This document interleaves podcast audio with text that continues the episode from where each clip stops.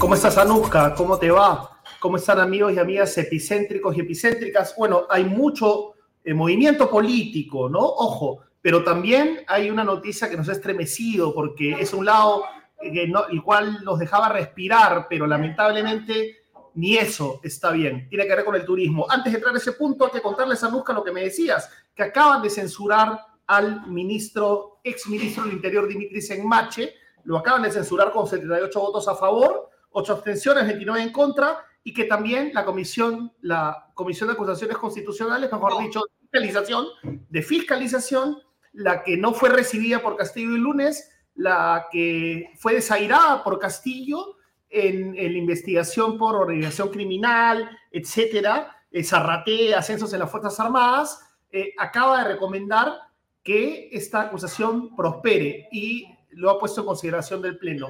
Dicho esto, eh, lo cual lo vamos a conversar con el analista Oscar Díaz, vamos de frente al otro tema tremendo, Anuska, el otro tema tremendo, que es básicamente lo siguiente, el Departamento de Estado de los Estados Unidos ha eh, emitido un comunicado en el cual no recomienda viajar a Perú, específicamente a las zonas de eh, Loreto, la frontera con Colombia, por el narcotráfico y por el terrorismo, en el Valle de los Ríos Apurímac y N, pero esto impregna todo el territorio nacional, afectando seriamente nuestro, nuestra autoestima, nuestro estado de ánimo y nuestros ingresos. Vamos a hablar con Carlos Canales de Canatur, porque también desde España hay noticias malas similares, ¿no, Anuska?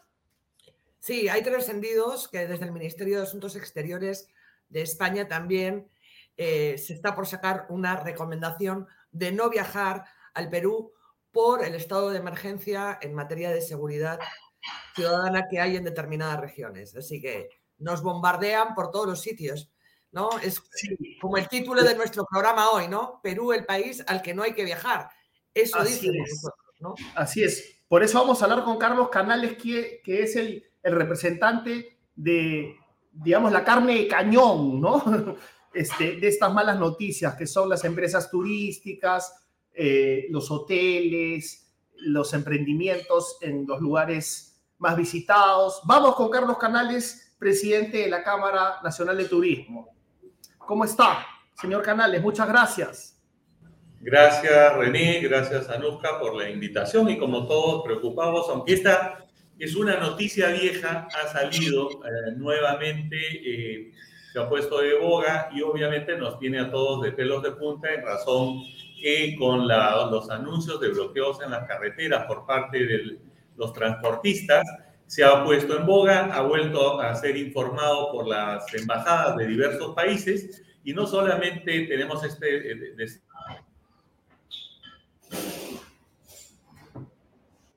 Uy, se, desconectó. Se, desconectó. se ha quedado congelada la señal de internet. Sí. A ver, mientras vuelve a, eh, conectarse, no solo eh, los afectados por este tipo de noticias eh, es el sector turístico, sino toda la riqueza que se genera alrededor. Puestos de trabajo, servicios eh, colindantes.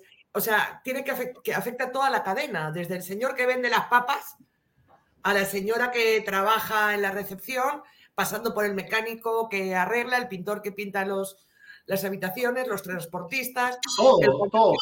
Y pero otra cosa más otra cosa igual, igualmente importante, la autoestima, ¿no? Nuestra autoestima. O sea, tenemos pocas cosas eh, a partir de las cuales podemos eh, construir, podemos esperanzarnos, ¿no? Eh, en medio de este ruido político, entre esta clase política, bajo esta clase política tan desastrosa, tan decepcionante y tan frustrante. Entonces, esto nos afecta también la autoestima, que es importante por la salud mental, tú sabes la importancia de la salud mental también, que, que además de la crisis, aquí está Carlos Canales, sigamos. Este, usted nos hablaba, señor Canales, de, de o sea, le, le, redondeo la pregunta, ¿por qué han emitido este comunicado viejo efectivamente? ¿Por qué, por qué ahora? Justamente es por la situación política, eh, las amenazas de bloqueo en las carreteras, ah, lo que está aconteciendo en Ecuador y se ve como un hipo que se genera en Perú. Lo de Ecuador es absolutamente terrible. O sea, nosotros tenemos un anuncio. Ah, allá han muerto ya 200 personas, hay muchos bloqueos. La ciudad, hay ciudades que están tomadas, han tomado incluso los campesinos, eh, los indígenas, todas las torres de control para eh, las antenas de comunicaciones. Entonces la cosa está sumamente compleja y en este espacio el Perú no es ajeno porque dentro de algunos países en Estados Unidos nos miran como América del Sur la misma torta. No, no hay diferencia para un norteamericano eh, más allá de, Río Grande. Claro, pero Chile, Argentina y Colombia, o sea, Chile y Argentina no están en el mismo nivel. No, eh, Colombia tiene una advertencia también que la, justamente se trabaja para hacerlo. El tema es que no, no venimos trabajando. El año pasado, eh, a principios de año hasta julio, tuvimos el nivel de 3. ¿no? El nivel 3 que es el actualmente. Se trabajó con comunicados, con una serie de eh, mecanismos de, eh, de, información positiva y tú circunscribes las áreas y focalizas las áreas de conflicto y eliminas. Eso hizo que regresáramos al nivel 2, que es el nivel. El nivel 1 es ven sin problemas. El nivel 2, ten cuidado en ir. El nivel 3 es, oye, si vas, hay problemas. Y el nivel 4, no vayas y es por tu propio riesgo. Claro, claro, pero de todas maneras, en términos de marketing, ¿no? Siendo una industria tan sensible, sobre todo para eh, nuestro mercado europeo y norteamericano, ¿no? Que si bien tiene mucho turismo de aventura, incluso esos comunicados le podrían gustar, eh, digamos, tiene mucho eh, turismo de personas jubiladas, un turismo más eh, cómodo. Digamos. De, vuelo charter, de vuelo charter o, de jet privado. De vuelo charter. De vuelo charter. Claro. eso es lo que se afecta, René. O sea, Yanuska. El, el de la tercera edad, el jubilado, ese no va a venir. Porque entra a la página, dice web Perú, problemas, warning 3, no, no voy. Me voy a Punta Cana, que ahí eh, estoy en la playita tomando mi trago y no pasa nada, ¿no? Pero si tú, eh, eh, el joven, los millennials, hoy día Estados Unidos representa prácticamente una tercera parte en las alicaídas cifras del turismo, que pasamos el año pasado 440 mil todo el año, en la décima parte de lo que era prepandemia, y este año ya tenemos 700 mil, de los cuales 210 mil son norteamericanos y que cada vez se viene incrementando la cifra de norteamericanos y sobre todo son millennials, son gente joven. Pero las series de gente adulta, los seniors o, jubilados, como se les dice, ellos no van a venir, ellos van a comenzar a migrar y restringir el nivel de llegada. Lo mismo está pasando con los alemanes, con los italianos y, y obviamente nuestra meta. Y con los ingleses. Los ingleses también hace rato que nos han puesto el warning y eso significa que la meta que tenemos de cuadruplicar de 440, irnos a 4 millones 800, se hace difícil si hay inestabilidad política, si hay inestabilidad social y si hay inseguridad ciudadana. Pero, a ver, Carlos, yo quería preguntarle, usted ha dicho que en algún momento ya hemos estado en este nivel 3 y que se ha trabajado, se trabajó con campañas de, me imagino que de publicidad, de, comisiones políticas, ¿no? De todo, todas estas cosas que se ponen o se han de poner en marcha y se volvió al nivel 2. Ahora, ¿por qué dice que no se está trabajando? ¿Qué tendría que haber hecho desde el Estado, desde las instituciones, para evitar esta categoría 3? Teniendo además una embajada de Estados Unidos en la misma ciudad, eh, con un embajador al que lo molestan para todo tipo de cosas, ¿no? Tú lo has dicho, la solución es sencilla. ¿Quiénes son los que informan a sus eh, países sobre el tema de seguridad? El embajador y el personal de seguridad de la embajada norteamericana, de la embajada española o de la embajada italiana. Ellos miran la situación, miran la televisión y dicen bloqueo de carreteras en el sur, bloqueo de carreteras en el norte, bloqueo de carreteras en Cusco, bloqueo de, gente de agricultura en el Valle Sagrado. Ellos hacen el informe y dicen, ojo, no vengan, tengan cuidado que van a tener problemas. Y ahí vienen los seguros. Los turistas usualmente vienen con seguros. Y, cuando te dicen, la compañía de viajes tiene que atender al turista y decirle, señores, ojo, si hay una huelga y un bloqueo, el seguro no les cubre entonces la persona dice, yo estoy en Machu Picchu y si en el camino no puedo ir desde el Cusco a tomar mi tren en el Valle Sagrado porque hay una huelga, nadie me va a reconocer ni va a pagar esa, esa ruta. De tal forma que esa advertencia se hace citando al embajador norteamericano, citando a, los eh, cónsules del país para que emitan una actualización permanente de la norma. Si bien es cierto, la embajada norteamericana hoy día ha dicho que ellos no prohíben la llegada de sus turistas a nuestro país, sí, porque está focalizado a zonas del Brain, que hay narcotráfico, a las zonas eh, calientes que tenemos en el país. Sin embargo, este nivel 3 es un nivel de advertencia muy grande para decir, porque yo no tengo, soy un norteamericano promedio y no tengo que estar mirando para ir el Brain, es al lado de Lima, Machu Picchu está al costadito del aeropuerto Jorge Chávez, no tienen bien claro el tema y ven simplemente advertencia, no voy y se acaba. ¿Y qué se podría haber hecho, Carlos? ¿Qué se debería haber hecho para haber evitado esto? Se debe hacer. E, eso, mira, ese es un tema que venimos discutiendo siempre estamos posponiendo cosas que se deben hacer porque lamentablemente la inestabilidad política hace que todo el accionar del aparato público esté como bomberos eh, resolviendo los problemas políticos y no los problemas de fondo. La eh, Cancillería tendría que comunicarse con los embajadores de cada uno de los países y decirles, señores, trabajemos, bajemos de evaluación, denos la oportunidad, focalicemos el tema, porque con nivel 2 puedo seguir advirtiendo que el warning del Brain continúe. Lo segundo, nuestras misiones diplomáticas, también transmitiendo en, los países donde tenemos estas advertencias, un relacionamiento con, con sus homólogos para decirles, por favor, revisen el tema de seguridad. Pro Perú, sacando notas positivas del destino. Sacó a cuatro norteamericanos divirtiéndose y diciendo el Perú es el país más lindo del mundo y eso lo comienzo a difundir para poder ir cambiando esa sensación, esa imagen de promoción. Nosotros hemos tenido un gran problema el año pasado. No hemos promovido que somos un destino bioseguro. 2020 se murió 200 mil personas, pero a partir de la vacunación y tenemos uno de los promedios más altos en Sudamérica, podíamos decir que somos el país más confiable. ¿Qué hizo República Dominicana? Dijo, vengan sin vacunas, vengan sin PCRs. Todos los que vengan entran y no hay ningún problema, pero págame 12 dólares porque eso es un seguro que te doy, que si pasa algo, yo te voy a curar. ¿Sabes cuánto recaudaron? 90 millones de dólares el gobierno de República Dominicana y gastaron menos del 1% de esos recursos porque apenas unas eh, eh, aproximadamente unas 22 mil personas tuvieron algún síntoma y ninguna tuvo el problema de estar, salvo 14 personas que estuvieron en una UCI.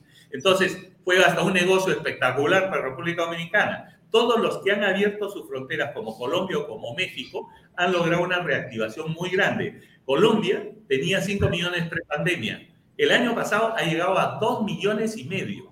Y República Dominicana, que tenía un promedio de 6 millones y medio, el año pasado ha terminado con 7 millones y medio y este año 8 millones y medio. O sea, superaron políticas turísticas. ¿Y en, en el Perú cuáles son las cifras pre-pandemia y las cifras actuales?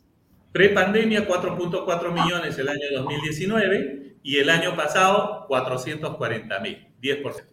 ¿Y cuáles son las perspectivas para este año? Este año, con suerte, que pensamos que podríamos llegar al millón y medio, dos millones, y el año 2025 posiblemente tener las cifras del año 2019. Pero eso implica que la mitad del sector turístico está paralizado. O sea, es decir, si no llegamos ni tan siquiera a, la cuarta parte. A la, cuarta parte. De, las cifras de llegada de turistas prepandemia, ¿cuál ha sido o cuál está siendo el impacto en el sector? Empleo, sueldos, quiebras. El turismo tenemos que lamentar, pero siempre ha sido un sector muy informal. Nosotros representamos a todo el sistema formal. Estamos hablando de un millón y medio de empleos formales, directos e indirectos, del sector turismo. Pero al lado nuestro hay dos millones y medio de personas que viven de la actividad turística, pero que son NNs, no, no tributan, no cotizan ni nada por el estilo. Hablamos de una masa laboral de cuatro millones de personas, sobre todo en las zonas más recónditas del país que viven de esta actividad. El año pasado perdimos aproximadamente esos dos millones y medio, ninguno se recuperó. Y de los que hemos tenido del millón y medio, apenas eh, mantuvimos 500 mil trabajadores. Por eso, al gobierno le estuvimos pidiendo reactiva, nos han dado reactiva y nos ha permitido no cerrar 25 mil empresas y mantener 300 mil trabajadores. Ahora, acá hay un problema de gestión muy serio.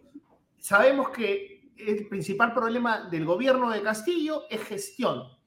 El principal. Tiene muchos otros, pero ese es el principal. Y la corrupción, por supuesto. Entonces, le divido la pregunta en dos. La primera, ¿hay algún ministro, el de comercio, por ejemplo, que esté conversando con ustedes? ¿Usted ve una salida desde el punto de vista de gestión? Uno. Y dos, ¿qué tanto daño hace el ruido político, este enfrentamiento permanente entre el Congreso y el Legislativo, que lo vacan, que no lo vacan, que el fraude, que no fraude, que la comisión investigadora? Esas son las dos preguntas, señor Canales, por favor. La primera Yo te puedo decir, si yo comparo la gestión de Claudia Cornejo, termina con 0,5. Si comparo con el señor Castillo, con el señor eh, Rubén eh, eh, Sánchez, Roberto Sánchez, puedo decirte que tiene un 15. ¿no? Así de simple. Las medidas que eh, no ha habido una defensa en el gobierno de Sagasti del, del Mincetur con respecto al tema sanitario. Nos quitaron la temporada de playas todo el año 2021 y se cayó el turismo de 15 millones de personas que viven de, de ese recurso. Eh, con, con Sánchez, ¿qué hemos hecho? Sentarnos a conversar, mostrarle las cifras, mostrarle los números y comenzar a decirle, darnos caso, que nosotros conocemos este. este Sánchez es el actual, perdón, Sánchez es el actual el único que desde la época de Castillo, con él hemos logrado que se nos escuchara, porque lamentablemente en la gestión anterior no se nos escuchaba. O sea, se está haciendo una buena gestión. Eh, está haciendo una buena gestión en el sector, todos lo reconocemos, imagínense. Es un oasis. Es un, alguna vez yo dije, yo dije, este, yo necesito a 10 Sánchez porque todos los demás son unos impresentables, porque el ministro Sánchez tiene que solucionar un problema en el Ministerio de Transportes con los controladores. El ministro Sánchez tiene que irse a Cusco para solucionar un tema de los agricultores. El ministro Sánchez tiene que irse a La Bamba. Entonces, el tema nuestro también, oye, ministro, dedícate a nuestro sector. Entonces, nos ha puesto un equipo de profesionales que nos escuchan, trabajamos juntos, sacamos las medidas y, vamos convenciendo al Ministerio de Salud el tema de la restricción, por ejemplo, del metro cuadrado este, en los aeropuertos. Solamente te permitían un vuelo por hora, un vuelo. Antes teníamos a curso siete, ocho vuelos, ocho vuelos por hora. Hoy día hemos eliminado, nos escuchó, fuimos juntos a Minsa y logramos resolverlo. El tema de reactiva fue Julio Velarde, que conoce las cifras, que sabe cuánto. El Perú se producen 25 mil millones de dólares en turismo, pero formales solamente 10 mil. Los otros 15 mil pertenecen a esa informalidad. Te estoy hablando de más de 100 mil millones de soles aproximadamente que genera esta actividad con muchísimo empleo, pero que lamentablemente es informal. En todo caso, lo que nosotros buscamos es que se dé un peso específico al sector para poder recuperar empleo. Tú, un guía sin tener que comer dedicándose al taxi y son gente que maneja dos, tres idiomas, que han estudiado una carrera de cinco años.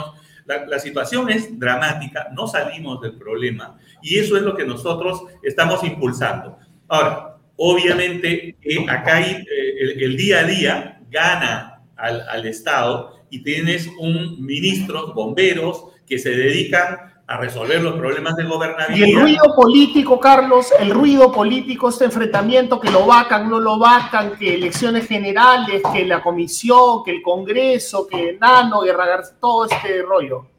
Que la playa de Nano. Ok, sí, no, la verdad, la verdad, eso nos importa un pepino. En el sector turismo, eso no te genera. El problema es cuando. Pero nos distrae, pues, nos distrae de, la, de los problemas de fondo.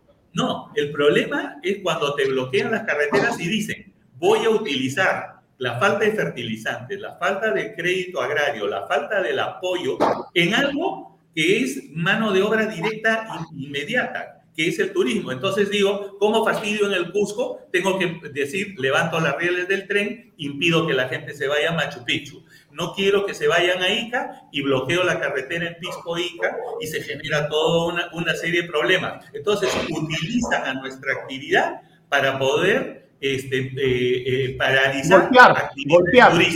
Ah, exactamente. Hoy día, eh, por eso la gente, ¿qué hace? Me voy a Punta Cana, me voy a Cancún por un boleto de, de 220 dólares a Cancún. ¿Quién no se va a querer, en vez de ir a la playa del norte, por un boleto de 350 dólares?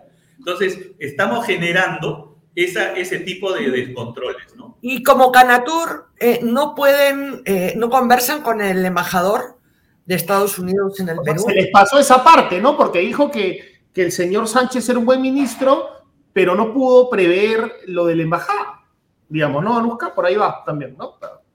Claro, es que técnicamente puedes decir que el, que tiene que sentarse a conversar es el ministro de Relaciones Exteriores.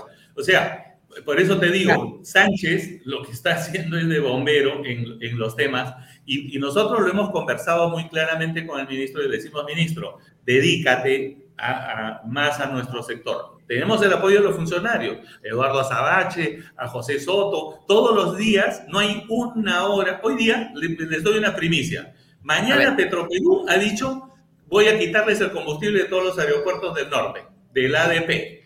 ¿Por qué? Porque eh, ya se concesionó a una empresa que no tiene la licencia para abastecimiento de combustible y eh, Petroperú, en forma tan eh, ignorante, dice, señores, no hay combustible mañana en los aeropuertos. ¿Qué vamos a hacer si un avión se para o si no tiene combustible o, el aeropuerto alterno de Lima es el aeropuerto de Pisco y no va a estar abastecido con combustible? ¿Van a tener que ir a Guayaquil como aeropuerto alterno? Porque ninguno de los aeropuertos, ni Chiclayo ni Piura, va a poder ser aeropuerto alterno por falta de combustible. Esas cosas ilógicas son las que se tienen que estar resolviendo. ¿Cómo una ministra de Trabajo puede autorizar una huelga que, sobre servicios básicos de los controladores y la declara legal y sin prevenir claro, claro.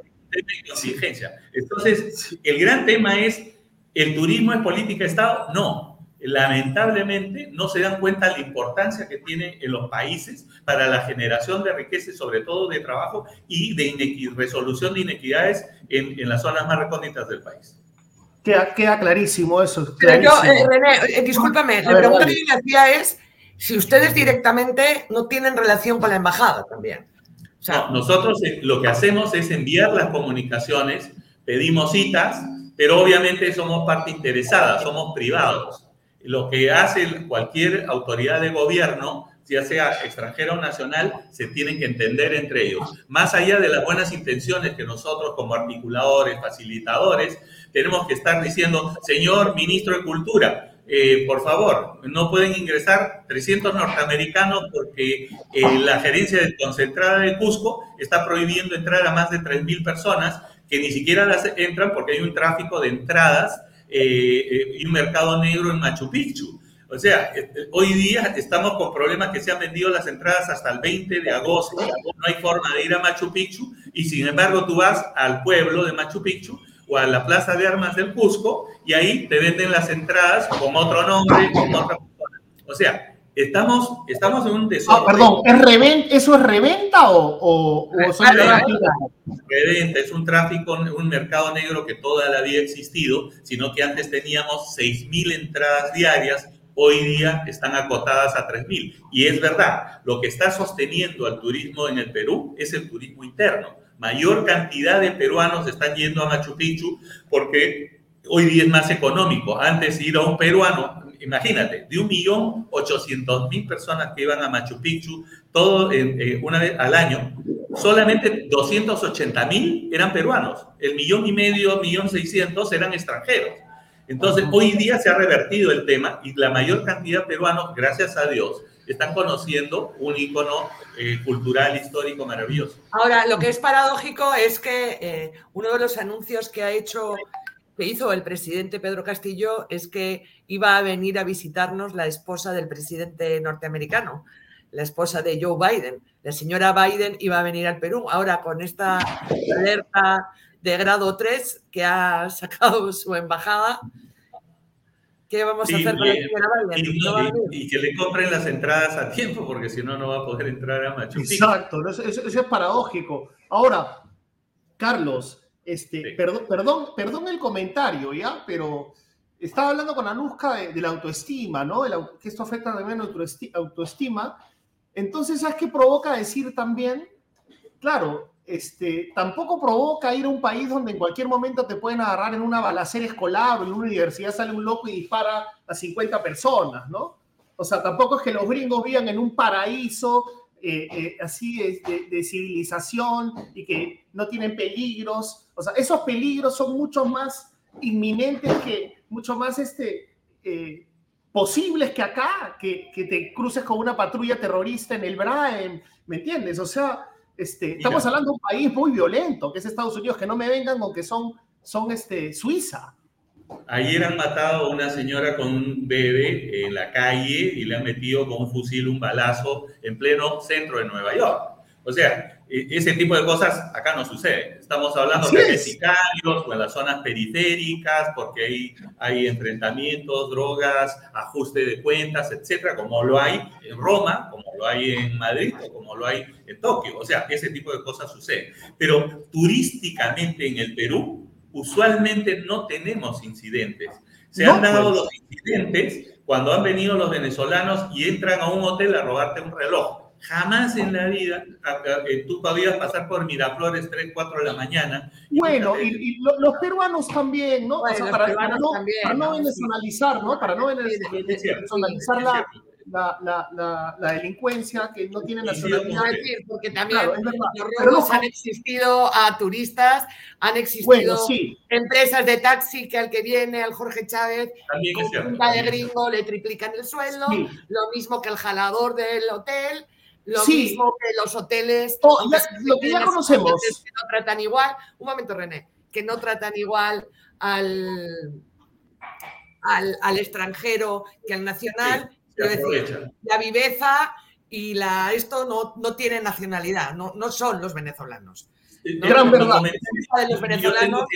Mi comentario, tiene razón, Anuska. O sea, mi comentario ha podido ser xenófobo ¿no? Pero no, ha querido contener ese tema, sino que... Ha sido tu desesperación, ¿no? La diferencia, la diferencia es en la, el uso de la violencia que a veces, porque nunca utilizaban armas. El choro peruano, como decimos nosotros, no era de utilizar armas sino que ha cambiado la modalidad. ¿eh? según, los estudios, según los estudios de impacto de violencia y de violencia, eh, lo que eh, pasaron de cogotear a ser raqueteros. El raquetero te apunta con pistola y ese es peruano 100%. ¿no? Quiero decir.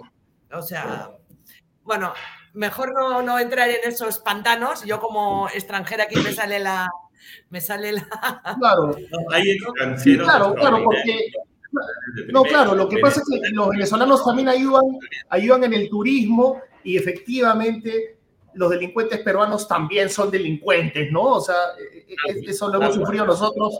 Los delincuentes hay de todas las nacionalidades y como te hablaba, los gringos también tienen criminales que, te matan ahí. La noticia, es que la señora Biden quizá no viene al Perú y que al parecer hay un ministro este, que hace bien las cosas.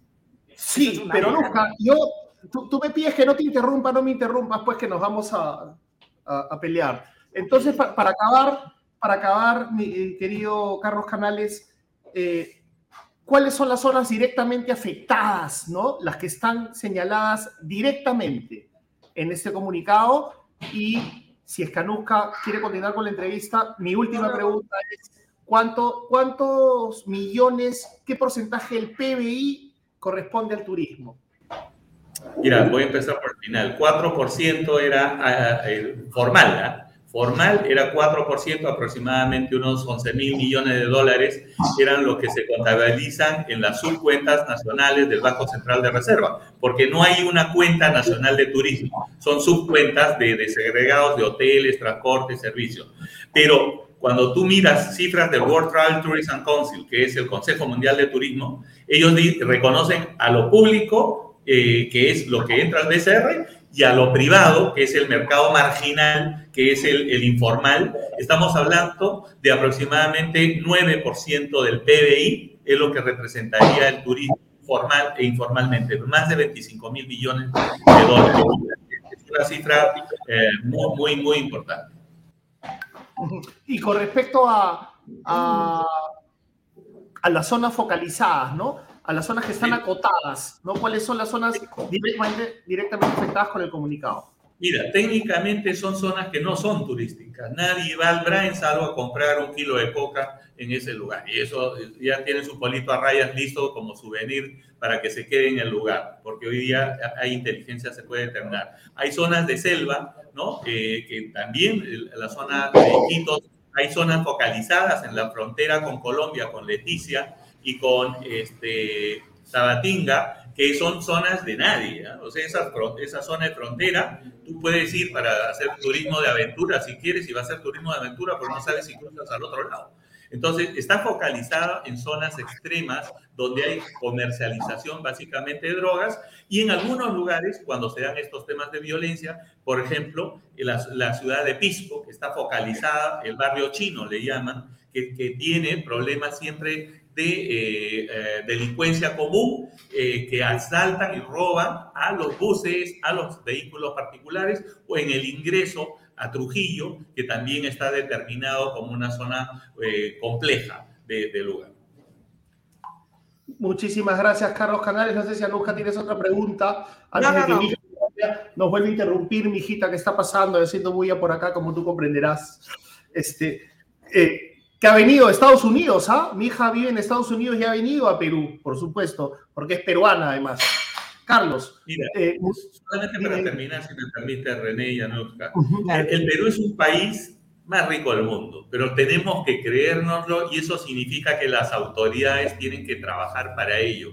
No es posible que recibamos 4.4 millones de turistas el año 2019 cuando ya los países vecinos, Colombia, que estuvo rezagado muchos años, hoy día con menos oferta, está posicionado como el mejor destino culinario del mundo, eh, que está destinado como el mejor destino de turismo de aventura, teniendo nosotros lo que tenemos. Y hoy día, eh, islas del, del Caribe tienen más turismo que nosotros. Eso significa que tenemos que mejorar, que tenemos que hacer las cosas mejor, pero eso significa que el Estado crea en el turismo como una herramienta de desarrollo, como una herramienta de inclusión, de generación de trabajo y de descentralización.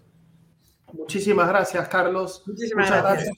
gracias. Prehispánico, lo culinario, el surfing, ahí somos imbatibles en lo prehispánico, en lo culinario, en el surfing y en los microclimas diversos.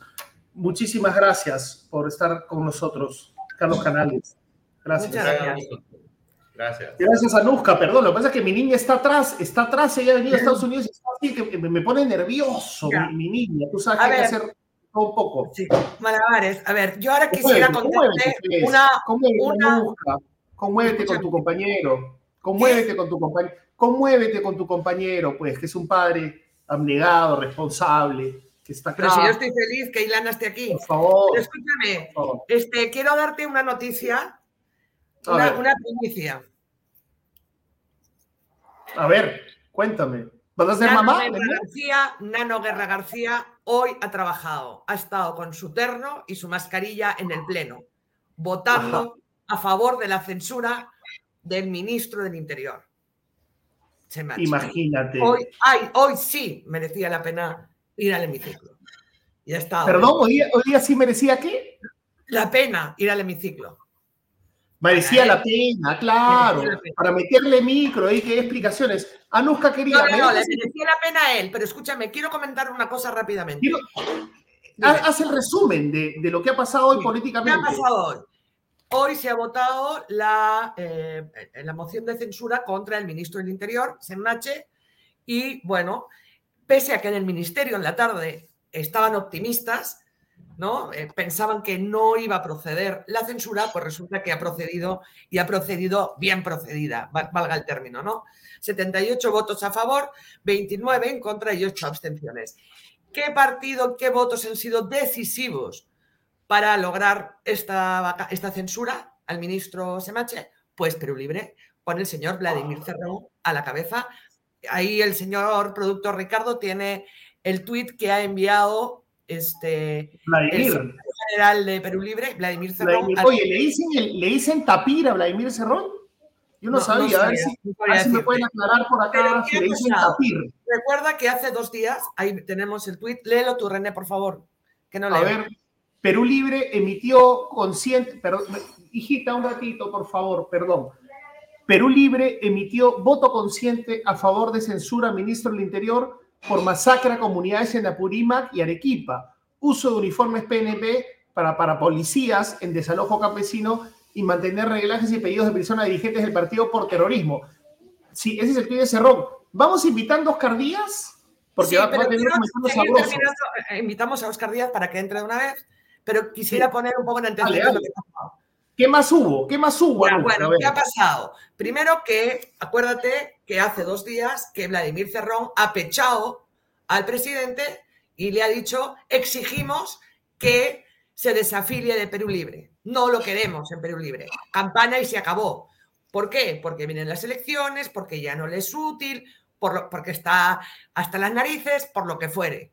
¿Cierto? Y además, según publicó el semanario Hildebrand en sus 13 en una crónica la semana pasada, ya Vladimir Cerrón habría advertido a sus huéspedes que si hay que vacar, a, si es necesario vacar a Pedro Castillo, pues vacarán a Pedro Castillo. ¿Y por qué digo esto? Porque primero se bajaron, literalmente, Perú Libre se bajó a la ministra de, de Trabajo, Betsy Chávez, que no era santo de su devoción además, ¿no? Pero ahora han hecho lo propio con el ministro del Interior y le han pedido al presidente, que ya ha presentado su carta para ser desafiliado ante el Jurado Nacional de Elecciones, Pedro Castillo, hoy en la mañana ya ha presentado la solicitud para desafiliarse de Perú Libre. Esto parece un divorcio tipo Kramer contra Kramer, pero las consecuencias que esto puede traer pueden ser múltiples. Puede ser simplemente una amenaza porque viene época electoral, pero que ha pasado también en el Congreso, que la Comisión de Fiscalización ha aprobado que se pase al Pleno para... Eh, para la, institución, la institución de Castillo por los delitos.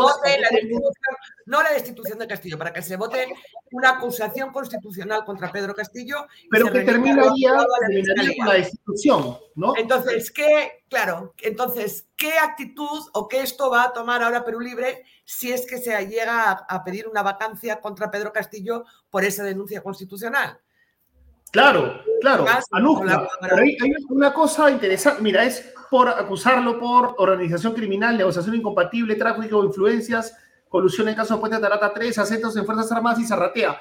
Pero antes de darle el pase a Oscar Quispe, de hecho se ha escuchado, eh, por ejemplo, mis amigos, mi entorno inmediato, ¿no? No, no, he podido ir más allá de mi entorno inmediato porque acaba de pasar, amigos, no me juzguen, tengo que hablar de mi entorno, de mi perspectiva, dicen, no, que Cerrón no apuntaba a hilo, que estamos conectados con la inteligencia cubana y que esa movida es a propósito entre los dos. O sea, no paramos, de verdad, eso se está tejiendo en un sector de la población, que es pura finta, una pantomima. Vamos a darle justamente el pase a Oscar Quispe para que eh, le ponga ají a, todo tu análisis. Quería Nusca, Oscar, ¿cómo estás? Oscar Díaz, perdón, Oscar Díaz, este, ¿cómo estás? Mil perdones por, por la confusión, perdón. Tenemos un amigo un colega, Oscar Quispe también. Oscar, Oscar ¿usted, cree, ¿usted que realmente cree que esto es una pantomima? Esto es un divorcio anunciado y parece que va a ser tipo Kramer contra Kramer. O sea, que parece que se van a tirar los trastos a la cabeza. Y el peor enemigo de Castillo va a ser Vladimir Cerrón y viceversa. Totalmente. Bueno, buenas noches, Anuska y, René. Gracias por la invitación. Encantado de estar con ustedes.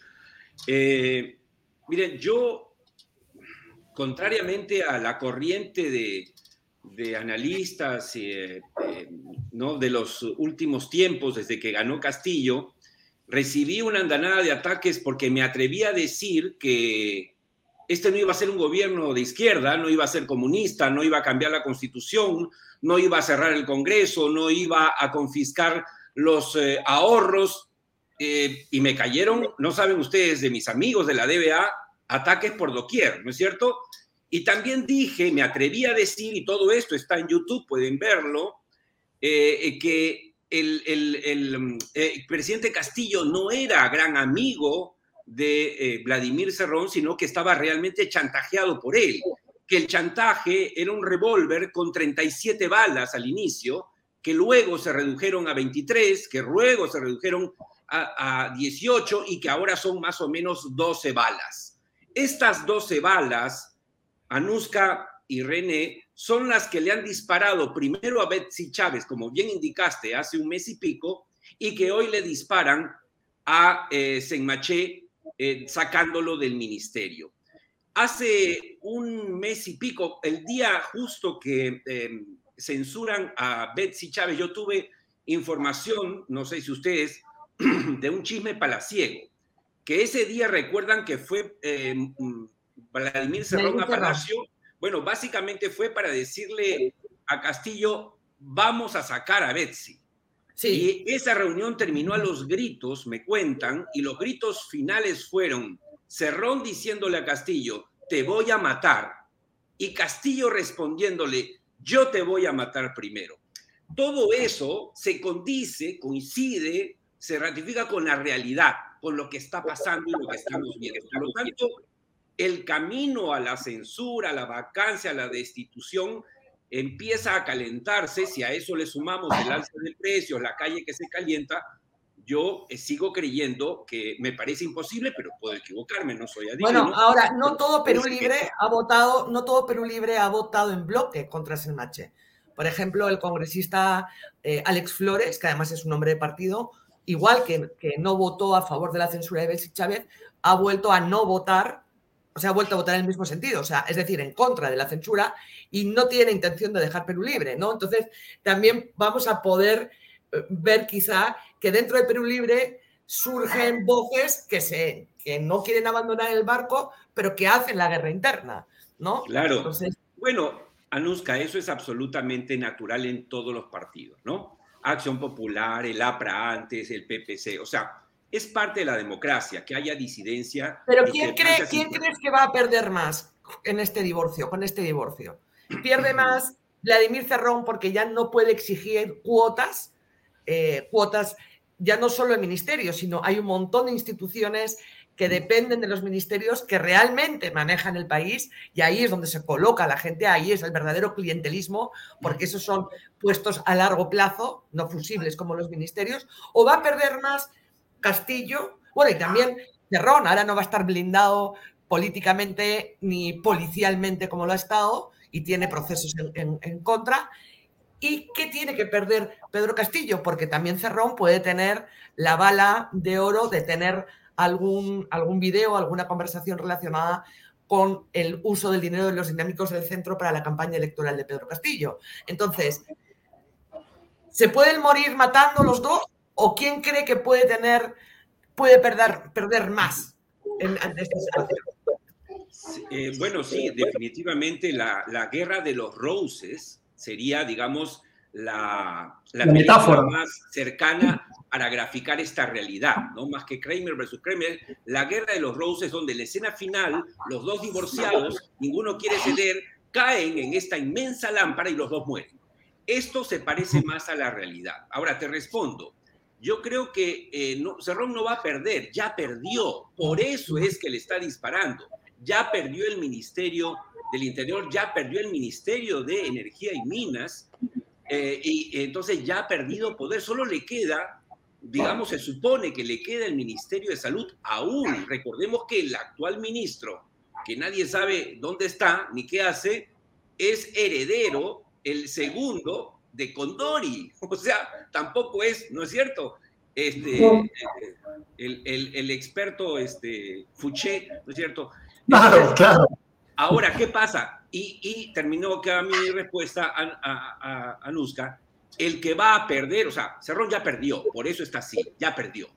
El que va a perder, sí, ya nos proyectamos para adelante y ya empezó hoy, ya empezó en realidad con Betsy, pero eh, sigue, va a seguir perdiendo es, em, es Pedro Castillo, pero es que esa ha sido y fue mi hipótesis desde el principio, cuando todo el mundo creía que eran uña y mugre, que eran como Fujimori y Montesino, decían, no, lo están extorsionando. No es que yo quería victimizar a Castillo, sino que Castillo nunca fue de ese partido. Castillo, recordemos la historia, Castillo perteneció 12 años a Perú Posible. Un, un, un comunista no está en Perú Posible, pues. Entonces, Ahora, ¿por qué le rendía cuentas a, Cerrón? Muy sencillo, porque Cerrón era el dueño del partido, el que lo cobijó y el que tenía parlamentarios. Pero ha llegado a tal punto la situación, y creo que es bastante evidente, que Castillo ya no pudo más. Castillo ha tratado de mantener esto, este matrimonio a salvo, como el personaje de Michael Douglas en, la guerra de los Roses, ha tratado de, pero ya no se ha podido en realidad. Pero usted realmente cree que ha perdido, usted cree realmente que Vladimir Cerrón ha perdido. Sí, bueno, ya perdió ministerios, ahora solo le queda el Ministerio de Salud, a eso me refiero, ya perdió el poder. ¿Y qué va a ganar? Nada, o sea, ya tiene tan poco poder, yo creo que ese es el cálculo de él, ahí hago una deducción política, ya perdió tanto que le queda un ministerio, aún, el de salud, que dice, bueno, ya no voy a ganar, no voy a recuperar mis ministerios con Pedro Castillo, entonces vamos a patear lo que haya que patear. Sin embargo, lo que es bien dudoso es cuál realmente sea su actitud de acá en adelante en el sentido siguiente. Si bien ha perdido mucho, lo que tiene, como dice mi padre, del lobo un pelo. O sea, tiene un ministerio, tiene todavía gente adentro del Ministerio de Agricultura. Entonces, ahí él tendrá que ver, oye, aunque sea este pedacito de poder mantengo, porque si yo lo saco o ayudo a sacarlo a Pedro Castillo, cero. Y de ahí vuelvo a mi situación pre, porque yo creo que se le apareció la Virgen y bien difícil que se le vuelva a aparecer. Entonces, ¿cuál es tu pronóstico? Mi pronóstico tomando, en cuenta, tomando en cuenta lo que, lo, que se, lo que acaba de aprobar el Congreso respecto a, a la Comisión de Fiscalización, ¿no? Y la eventual, la potencial destitución. Mira, es bien difícil. Para mí sigue siendo igual que los argumentos anteriores de la vacancia, lo del, lo, esta acusación constitucional me parece sí también bien endeble. Ok, si uno puede vacar al presidente en base a los noticieros y a las primeras planas, bueno, ya, mañana estaría destituido el presidente, pero hay, eh, hay que em, llevar adelante un proceso.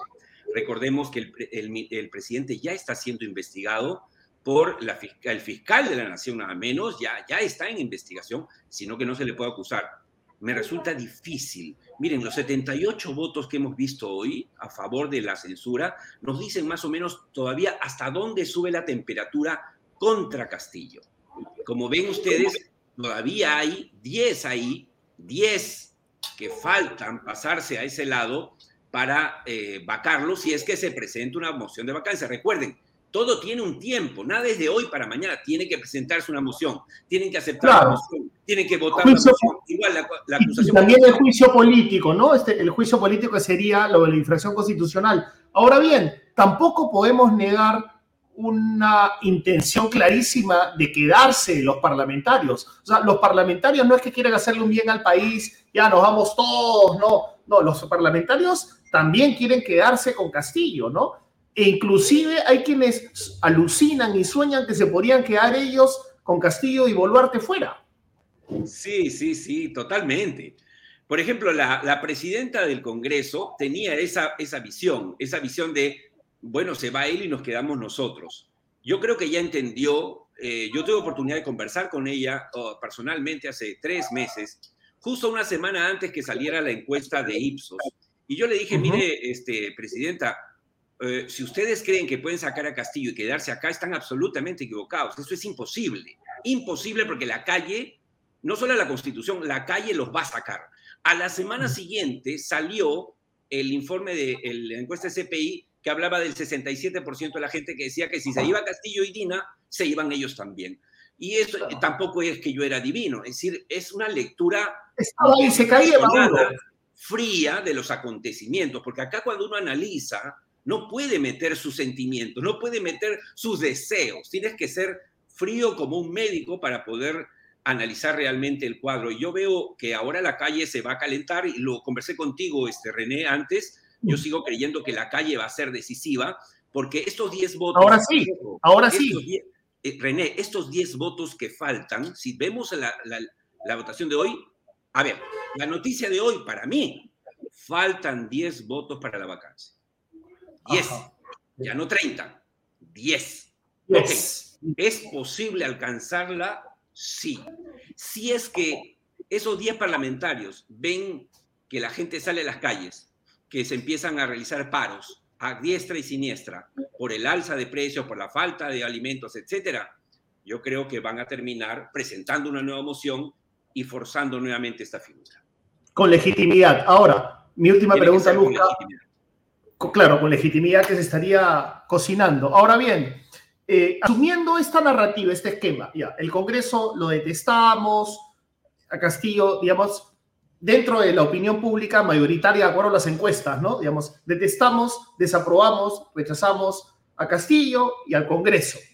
Entonces la democracia está en peligro porque este, hay un rechazo, una desconfianza hacia los dos poderes más importantes, al judicial también, pero de siempre, ¿no? Pero a los que la llevan en este momento hay una desconfianza. Y en este contexto tan volátil, tan delicado, con un Congreso que también puede ser, y ya lo fue, un contenedor, un pararrayos de este ímpetu constituyente, ¿no? El plan de Cerrón que dice que Castillo no cumplió, ¿no? El ideario, ¿no? Que él alucina que, que la gente reclama en las calles, ¿no? El ideario. En este contexto, ver a, ver a, a Nano Guerra García, ¿no? Uno de los principales congresistas de la oposición, tumbarse la imagen aún más, o sea, llevar hasta al, eso, no, no, sé, no sé si te parece a ti, llevar hasta el subsuelo la imagen del Parlamento ante la ciudadanía por esta imagen en la playa y diciendo lamentablemente tenía que trabajar, o sea, ¿eso, eso qué es? Una metida de pata, pero en proporciones pantagruélicas, ¿qué es para ti? O sea, en este contexto, además. Bueno, sí, ayer, ayer yo, yo escribí un tweet eh, diciendo que, que, en Gamarra se estaba vendiendo el polo hashtag lamentablemente tengo que trabajar y he tenido creo que 3.000 likes y no sé cuántos retweets. Eh, bueno, yo lo hacía, digamos, digamos, un poco tomándole el pelo a la situación, pero es preocupante. Esto explica, y lo hemos hablado creo que contigo también una ocasión, esta es la primera vez que tengo el gusto de conversar con Anuska, claro. Con Anuska, y ojalá se repitan Anuska. Este, Pero lo que decía es que ¿Por qué? Porque mucha gente ¿y por qué la gente no sale? Por el 10% de lo que estamos viendo de Castillo, sacaron a PPK y a, Vizcarra, el 10 o 5%. O sea, esto es terrible. La mano derecha, la mano izquierda, ladrón, los tres fugados, justo sus, su secretario, su mejor ministro. O sea, Dios. Bueno, claro. y la gente, y eso está en las encuestas, Miren ustedes qué increíble. Miren este gobierno desastroso, tiene 73, 75% de desaprobación y el Congreso tiene 85. O sea, es increíble, es increíble. Y eso, si a eso le sumas a mi querido Nano eh, veraneando mientras trabaja, entonces la gente por eso no sale. Pues dice que le voy a dar a Nano, a Keiko, a, a, Marvito, a quien, a Montoya, que se ha tirado 200 mil soles por las puras cuando todos sabíamos que no hubo fraude. Entonces, eso es lo que pasa. La gente está a dos fuegos, Anuska y, y René, y resulta muy difícil y hay que entenderla.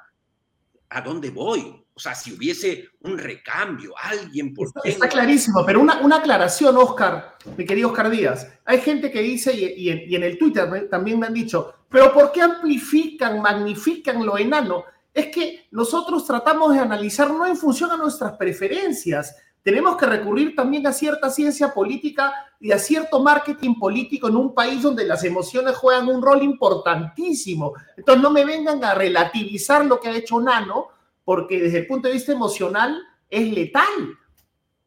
Además, y también eh, porque lo ha hecho, lo ha hecho el, fiscal, el fiscalizador por antonomasia, ¿no? Exacto, exacto. No, a eso quería llegar. Anuska, a eso quería llegar y, que se entienda a los que nos están viendo. ¿Por qué nosotros no es que somos anti, anti nada? ¿Por qué criticamos o vemos, con preocupación esas actitudes? ¿Por qué vemos con preocupación, por ejemplo, el discurso eh, em, horrible, ¿no? terrible de, de la señora Chirinos contra el supuesto sobrepeso de la ex ministra Betsy Chávez? O sea, ¿por qué? Porque decimos, Dios mío, si alguien, si nos está fallando el gobierno, que la oposición no nos falle, que sea una alternativa, que sea algo decente donde podamos lanzarnos. Pero si encima tenemos la oposición que se viaja a la India, ¿no es cierto?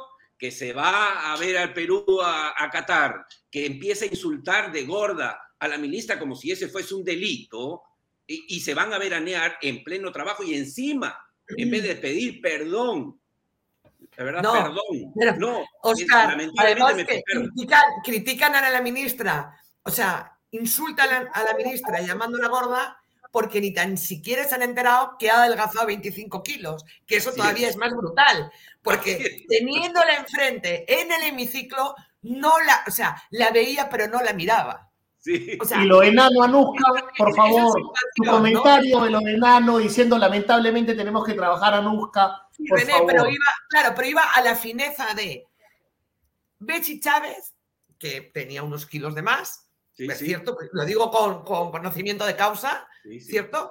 Bueno, pero que eso es normal porque hay personas de todos los pesos y tamaños. ¿Cuánto sobrepeso hay en el país? Por Dios. resulta que además en los últimos cuatro meses ha bajado cerca de 25 kilos. Entonces, el encono es tal que la congresista Chirinos tenía al frente a una mujer casi ya lindando la delgadez, ya, porque se ha convertido en una persona casi extremadamente delgada, Betsy Chávez, y la seguía mirando con los mismos ojos sin verla. Entonces estamos en eso, en un discurso de, de ciegos y de, de mudos y de, ¿no? O sea, eso, eso que está diciendo Anuska me permite simplemente, antes que nos gane el tiempo, decir que eso, lo que acabas de decir, Anuska, grafica lo que estamos viviendo. La ceguera política. Miren ustedes, en, en Colombia acaba de ganar Petro, el, el más grande adversario de Uribe y Uribe, el más rancio eh, eh, conservador y, representante de la derecha colombiana, se sienta con él y dice, vamos a trabajar juntos. Eso es hacer política. Y reconoce su éxito en las elecciones. Reconoce que ganó las elecciones. Le puede gustar, seguramente le disguste, ¿cierto? Pero reconoce al adversario. Y ahora se vienen elecciones, entonces todos empiezan a mover fichas. Vladimir Cerrón está moviendo ficha también eh, para las posibles, para las elecciones que se vienen.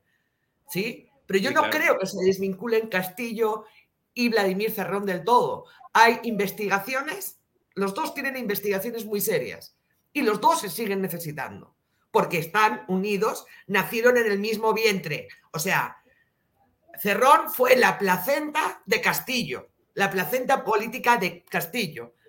¿De dónde vino el, el útero? El útero, el útero, nunca. No, la placenta, el que le daba de comer. ¿De dónde vino el dinero para darle de comer para la campaña? Eso se está investigando. Si cae uno, cae el otro.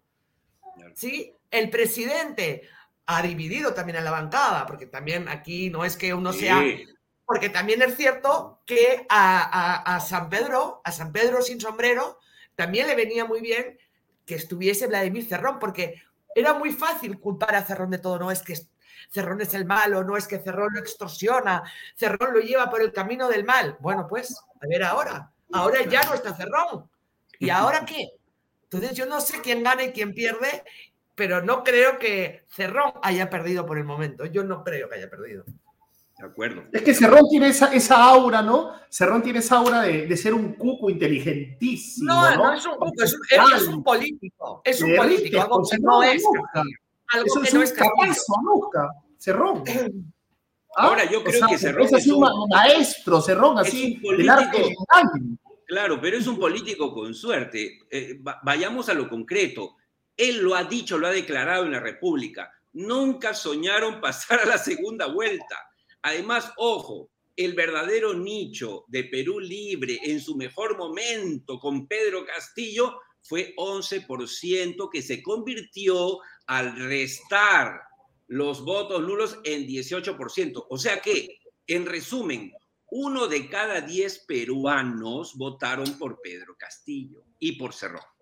Esa es la fuerza de ellos y lo vamos a constatar en las próximas elecciones. Muchísimas gracias por tu análisis. Sabía que debe estar así sabroso. Muchas gracias porque Acá disparamos a, todos lados donde haya que disparar. No, no, tenemos una consigna que defendemos a Castillo, defendemos al Congreso. No, por favor, criticamos todo lo que haya que criticar por nuestros aciertos y errores, pero nuestra buena intención. Oscar, muchísimas gracias. Oscar, Nos volveremos hasta cualquier momento. Hasta pronto. Hasta Aluja querida, tú sabes que a veces tengo pensamientos un poco así, eh, no obsesivos, pero eh, intensos. Pero sabes qué? Eh, en un momento en el cual, el, o sea, Castillo ya, Castillo ya sabemos, ya sabemos lo que es, ¿no? El Congreso también, pero en un momento en el cual las instituciones están en salmuera, están bajo sospecha permanente, la democracia está bajo sospecha. En un momento en que necesitamos gestos, ¿no? Nadie dice, todo el mundo dice, pero ¿por qué le dan tanta importancia a eso? Porque somos un país muy emocional. Tú lo sabes ya viviendo como española, también emotiva. claro, soy emocional a la vena. Pero yo, René, yo entiendo... perdón, perdón. Para acabar, para después que no me digan no diga que soy un hijo de puta por interrumpirte, perdón. Este, para acabar así.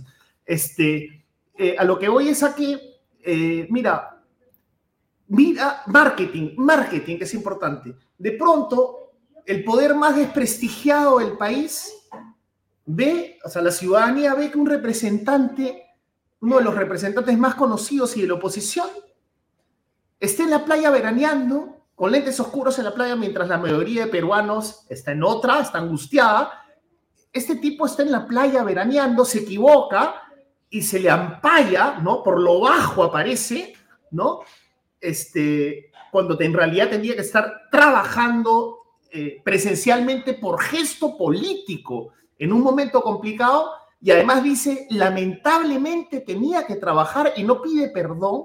Eso en un país tan emotivo y en un país no tan emotivo es un desastre, querida Nusca. Y es indignante porque es peligrosísimo. Ese gesto, los efectos que, va a tener eh, respecto al Parlamento. es que yo creo que, o sea, sí, yo no te quito razón y entiendo, o sea, a mí lo que me ha parecido indignante es que no haya sido capaz de pedir perdón.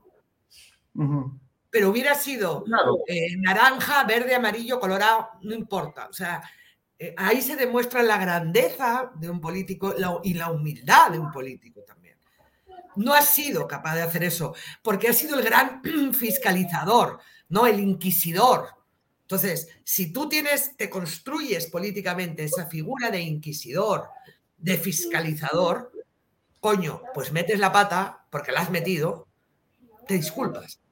Pero cuando uno no pide disculpas es porque siente que no merece la pena, que los demás no nos merecemos que nos pidan disculpas. Y ese es el problema, desde mi punto de vista. La actitud, la actitud, no que se llame, me da igual que se llame Nano, Guerra García como si se llamase, no sé, eh, fuese Luque o, fuese cualquier otro congresista, ¿no? Ese es el problema desde mi punto de vista. Pero tampoco creo, y luego lo que le agrava es que a ese señor, repito, le pagamos todos el sueldo. Pero Nano Guerra García, eh, también es cierto que entre todos empujamos un poco y magnificamos este tipo de cosas cuando hay funcionarios que en este momento están robando carreteras, están robando en vez de hacer colegios, están robando en vez de hacer hospitales, están robando a los más pobres. Ojo, hay, hay una discrepancia, Nusca, porque claro, tu, comentario, y, te lo digo con cariño, siempre es como aleccionador, ¿no? No te olvides de, no, sí, claro, es que eso nadie lo discute. Y estoy hablando de marketing, o sea, imagínate, sustráete de la situación, o sea, más allá de la indignación ciudadana, y mira el marketing que es tan importante en un país con tanta emotividad. Obviamente ya se sabe que hay problemas realmente graves que están pasando, claro, pero míralo como una especie de asesor, ¿no? Del Congreso, ¿no? O sea, mira el daño, ¿no? Asesor de la democracia, mira el daño emocional, reputacional, que ese gesto, que si bien en términos prácticos es menos que los 300 millones de soles que se han robado en el Ministerio de Transporte, mira el impacto emotivo que tiene, ¿no? A eso es que yo creo, René, que, a ver, ya la gente ni se indigna porque la gente no espera nada. Venimos de tiempos muy duros eh, por la pandemia, estamos en otros tiempos, eh, eh, estamos post pandemia, todavía no estamos en post pandemia, con una crisis económica, con una crisis alimentaria, la gente cada vez puede comprar menos para comer, cada vez tiene trabajos más inestables. Entonces ya no se siente representado por nadie. Entonces ya ni tan... O sea, produce más risa que rabia. Y ese es esa, esa es la gran tristeza. Ese es el gran problema. Que ya la gente no cree en nada, ni en nadie. Entonces, porque no espera nada, mejor que no cree, no espera nada de nadie. Entonces, una sociedad que no espera nada de su Estado y de sus instituciones es inviable. Eso es, y, entristecedor, ¿no? Perdón, que creo que no estoy muy locuaz porque sigo bajo los efectos del COVID que me han dejado. No, ten cuidado que sigas hablando porque después Patricia Ceballos te va a decir que necesitas ayuda profesional, puntificando desde, ahí, desde los chats, diciendo que ah, aquello que no, no, veo. profesional. Si supiera la ayuda profesional que nosotros recibimos. Gracias, Patricia. Sé que lo haces de buena intención, pero no te asustes con estas discrepancias. Es la vida. Si quieres vivir una burbujita donde nadie se dice las cosas, y eso lo llama salud mental, cada uno la lleva como quiere. Muchas gracias. tengo, tanto dolor, de cabeza todavía. Que no, te has mejorado todavía, ¿no? Estoy, estoy mejor, pero me, ha quedado me han quedado unos dolores de cabeza brutales, ¿no? Creo que ha sido también, eh, a ver, el COVID eh, tú has pasado varios sustos en, el momento peor, cuando estábamos trabajando y eso que yo a mí me mandaron a casa al mes y medio y tú trabajaste toda la pandemia. Pero yo, por los falsos positivos. Por los falsos, positivos. Pero el COVID, cuando tienes tanta sobreinformación, es también un, proceso de, o sea, de, de, miedo, ¿no? Además, si tienes una persona vulnerable al costado que también se ha contagiado, entonces es un estrés ¿no? Y es, bueno, ¿y ahora qué? Porque también es el momento que, que pasas el COVID, es decir, bueno, ¿y ahora qué? ¿Me reintegro a la vida de una manera más normal? ¿Puedo hacerlo? ¿No? O sea, son, pero sí que me han quedado unos dolores de cabeza brutales, ¿no? Entonces, por eso tengo esta cara de sueño, que parece que tengo sueño, pero no tengo sueño, tengo dolor de cabeza. ¿no? Bueno, espero... querida, espero que, que mejores pronto. Esto son unas pequeñas secuelas pero no has perdido el gusto, el olfato, esas cosas. No, pero casi hubiera preferido a ver si adelgazaba.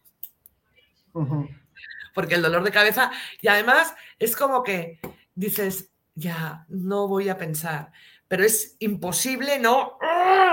¿No? O sea, ves la sesión del Congreso, luego ves, o sea, entonces es, ahora, ahora René, este, eh, Lima y el Callao declarado en estado de emergencia por inseguridad ciudadana un sí, nuevo tremendo. ministro del Interior, un nuevo ministro te, Te está respondiendo, te está respondiendo un amigo, Eduardo Daniel Peñaflor Rivas, que te dice, que es un proceso que dura dos meses, regresa a pocos a tu vida normal, cuídate, porfa, la gente está muy preocupada por ti y eso es muy lindo, ¿no? Es muy lindo. Ah, muchas gracias.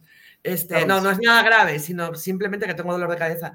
Pero me refiero, este, que ahora qué va a pasar, ¿no? O sea, un nuevo ministro del Interior. O sea, ¿cuánta gente operativa ¿Cuántos policías operativos no están llevando a cabo eh, intervenciones, casos, porque no siente, porque, porque la policía a, gran escala se mueve si hay un aval político detrás. Entonces, si tú cada dos meses te perdón, al, ministro, Perdón, perdón, perdón, Ganuska. Lo que pasa es que Rafael Albitres dice en medio, claro, lo que pasa es que tú has cerrado esto con una gran reflexión que es ya la gente, ya no creemos en nada con la justa nos creen a nosotros. mira, mira lo que dice Rafael, Rafael Albitres. Dice, este, Anuska, tú sí mereces un buen playazo. disculpen, disculpen que me ría, ¿ah? después van a decir que... Yo aquí, poniéndome seria, yo aquí poniéndome seria y tú o sea, y, por como no veo. Pero dice Rafael Albitres, Anuska, tú sí que mereces un buen playazo y vaya que lo mereces. Bueno, no, no, yo la playa a mí me sienta muy mal, ¿eh? A mí me gusta la playa en invierno y cuando no hace sol. Yo, sé que esto es muy raro, pero yo me, me echo al sol y bueno, una de las pocas veces que me tumbaba el sol, que pretendí ponerme morena, acabé con quemaduras de segundo grado, porque además yo dije, había resolana y yo dije, esta es la mía. ¿Nunca vas a la playa? ¿Nunca vas a la playa? no me gusta ir a la playa. No me gusta ir a la playa con sol. Me gusta y además tú, tú vienes de la montaña, ¿no? Tú vienes de la montaña, el lugar, el lugar donde vive Anuska son las sierras de Aragón, al lado de los Pirineos, el lado español de los Pirineos. En los Pirineos, no las sierras, en los Pirineos, con propiedad. La sierra es algo más bajo, en los Pirineos, que eso es otro level. Los Pirineos, ok. Rodeadas de bosques de coníferas, ¿no? Y por eso es que nos conmueve y te agradecemos que hayas venido. Bueno, nuestro país tiene cosas muy lindas. No, perdón, iba a decir una, una cosa inexacta porque España también tiene sus propios problemas que muchos de los cuales fuimos heredados, los heredamos, este, pero bueno, eh, eh, estás, eh, digamos, haciendo patria en el Perú y eso es lo que a nosotros nos conmueve. No, que no que haga patria, pero, pero lo siento como, como, como mi otro país, ¿no? Así es. como decía Marc Chagall, solo es mío el país que tengo dentro del alma, ¿no? Heidi, dice Brando, Heidi. Claro, yo soy Heidi. Y tú eres mi Pedro. Yo soy tu Pedro. Sí, sí, está bien. No te gusta la playa ni el sol, te gusta hacer queso. Bueno, vamos a despedirnos. No, un videito, un, videito al final. Por favor, este. Eh, póngale like al programa. Jorge Ayala. ¿Cómo se nota que no tienes prisa, eh?